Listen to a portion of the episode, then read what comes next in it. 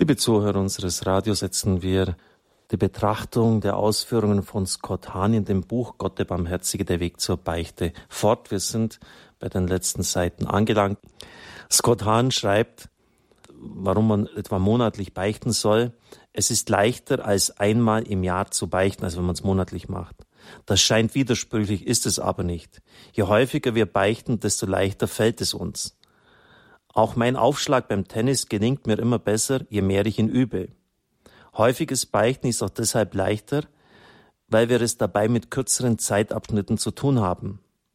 Wenn schon der Gerechte, wie es in der Bibel heißt, in einem Psalmwort, siebenmal am Tag fällt, dann müssten bei jährlicher Beichte selbst die rechtschaffensten Menschen mindestens 2555 Sünden bekennen. Im Schaltjahr 2562. Finde ich klasse, den Humor dieses Mannes. Also 365 mal 7 müssten sie genau auf 2562 Sünden kommen im Schaltjahr. Ein wöchentlicher oder monatlicher Abstand ist viel überschaubar und ermöglicht eine gewissenhaftere und vollständigere Beichte. Die regelmäßige Beichte ist ein wirksames Mittel, um in der Tugend zu wachsen und die gewohnten Sünden gründlicher zu überwinden. Seien wir ehrlich. Geistliches Wachstum fällt uns nicht leicht, genauso wenig wie körperliches Training. Wir alle würden unsere sündhaften Gewohnheiten liebend gern über Nacht loswerden, so wie ich gerne 20 Pfund bis morgen früh abgenommen oder meine Muskelkraft bis nächste Woche verdreifacht hätte. Ja, das wäre auch was so. Bodybuilding in einer Woche. Doch ebenso wie körperliche Veränderungen werden wir auch Wesensveränderungen wohl kaum von Woche zu Woche oder von Monat zu Monat an uns feststellen. Erst im Lauf von Jahren oder sogar Jahrzehnten werden wir gewisse Unterschiede bemerken. Wir brauchen eine gesunde Lebensweise und müssen ihr treu bleiben. Auf lange Sicht. Das sage ich auch den Mitarbeitern immer wieder. Jetzt haben wir auch wieder viele neue. Äh, zwischendurch kann es mal notwendig sein, dass man einen Sprint hinlegt das war im letzten Jahr wirklich in den letzten Monaten der Fall. Aber dann muss man wirklich wieder schauen, dass es in Normalbereich übergeht. Wir sind Long-Distance-Runners, sage ich den Mitarbeitern. Also es nicht meinen, man kann jetzt da wochenlang, monatelang, jahrelang endlos mit Vollgas hinpowern. Das macht die Leute auf die Dauer kaputt. Wir sind Long-Distance-Runner, also Langstreckenläufer. Und dementsprechend die Kraft einteilen. Und, und nicht meinen, jetzt muss man alles mit Power durchreißen. Wie gesagt, kurzfristig kann das mal notwendig sein, aber nicht auf die Dauer. Manchmal ist es frustrierend, scheinbar immer wieder dasselbe zu beichten. Das mag demütigend sein, ist aber nicht so schlimm wie neue Sünden zu begehen. Wenn wir scheinbar nicht besser werden, sollten wir zumindest zusehen, dass wir nicht schlechter werden, was höchstwahrscheinlich der Fall wäre, wenn wir aufhörten zu beichten. Immer dasselbe zu beichten ist zweifellos demütigend. Aber für einen Christen ist eine Demütigung auch nicht so schlecht. Schließlich macht sie uns demütig. Die Demut packt die Sünde an der Wurzel am Stolz. So kommt sie uns wirklich zugute. Denn Gott schenkt den Demütigen seine Gnade und tritt den Stolzen entgegen, selbst wenn sie im Recht sind. Siehe Petrus, 1. Petrusbrief 5,5. Wir müssen dem Bußsakrament auf Dauer treu bleiben, auch wenn wir uns manchmal frustriert fühlen. Die meisten Beichtenden werden im Lauf der Zeit feststellen, dass sie gar nicht mehr dieselben Sünden beichten wie vor zehn Jahren. Durch Gottes Gnade und eigenes Bemühen haben sie meistens in einem Bereich Fortschritte gemacht, während sie in anderen Bereichen noch an sich arbeiten müssen. Wir werden uns vorwärts, aufwärts und himmelwärts bewegen, wenn wir standhaft und ausdauernd treu bleiben. Schließlich ist auch die Warnung des heiligen Petrus an die Christen von Korinth kein zu unterschätzender Grund für eine häufige Beichte. 1 Korinther 27, 30. Wer also unwürdig von dem Brot isst und aus dem Kelch des Herrn trinkt, macht sich schuldig am Leib und Blut des Herrn. Deswegen sind viele unter euch schwach und krank und nicht wenige sind schon entschlafen.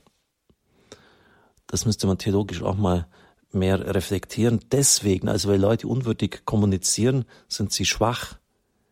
Also das ist nicht einfach nur, äh, dass die Kommunion positiv wirkt, Sie kann für den, der unvorbereitet ist, auch schädlich sein.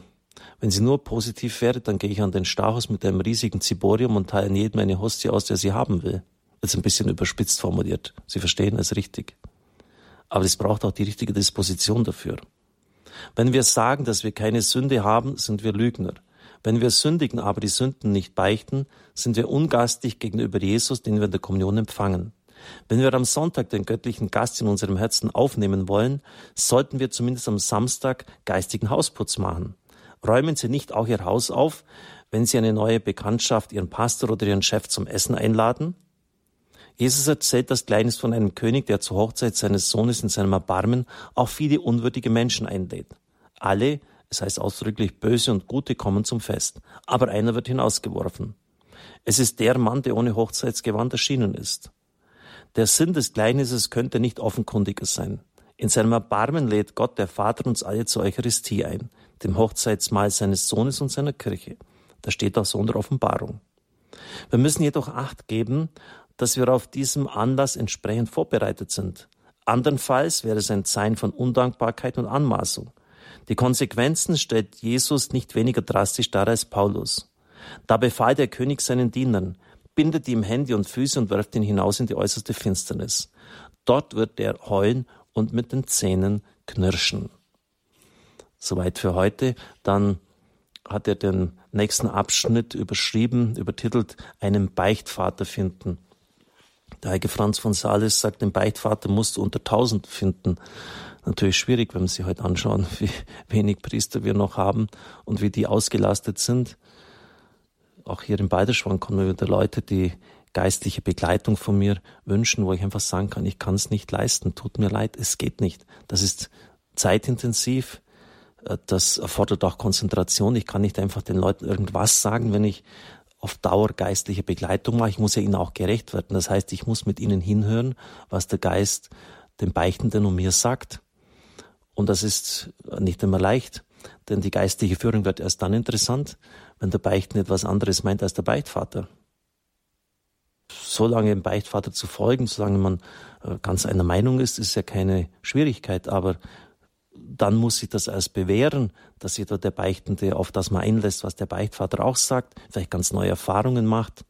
Es ist dann schon ein sehr intensives Hinhören und Miteinander, wenn man diesen geistig anspruchsvollen Weg geht. Ich darf Ihnen den Segen spenden.